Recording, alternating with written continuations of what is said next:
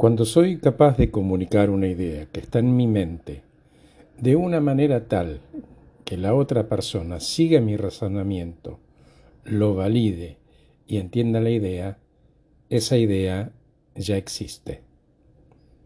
A través de la comunicación efectiva, las ideas abandonan la mente del individuo e interactúan con el mundo exterior. La persona que genera la idea busca expresar su pensamiento, instalar su idea e influir en la comprensión y la percepción de otros.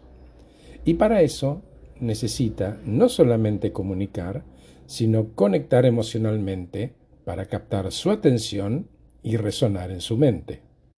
Todos los que recibimos esas ideas de afuera tenemos nuestras experiencias previas y conocimiento, por lo tanto, el éxito de la comunicación radica en la habilidad que tiene quien transmite para adaptar su mensaje a las necesidades, características e intelecto del oyente o el lector.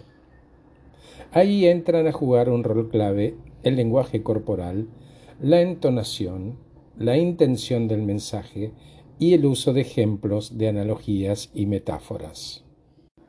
Cuando esa idea que salió de la cabeza de uno entra en la cabeza del otro y resuena, ese otro va a comparar esa idea con su conocimiento, su experiencia y demás, y va a intentar seguramente fortalecer esa idea, o inclusive en la discusión curiosa van a generar nuevas ideas los dos. Para eso se requiere preguntas abiertas y sobre todo humildad de aceptar que la otra persona puede pensar diferente. Gracias por escucharme. Acabo de regalarte este podcast titulado Cómo comunicar una idea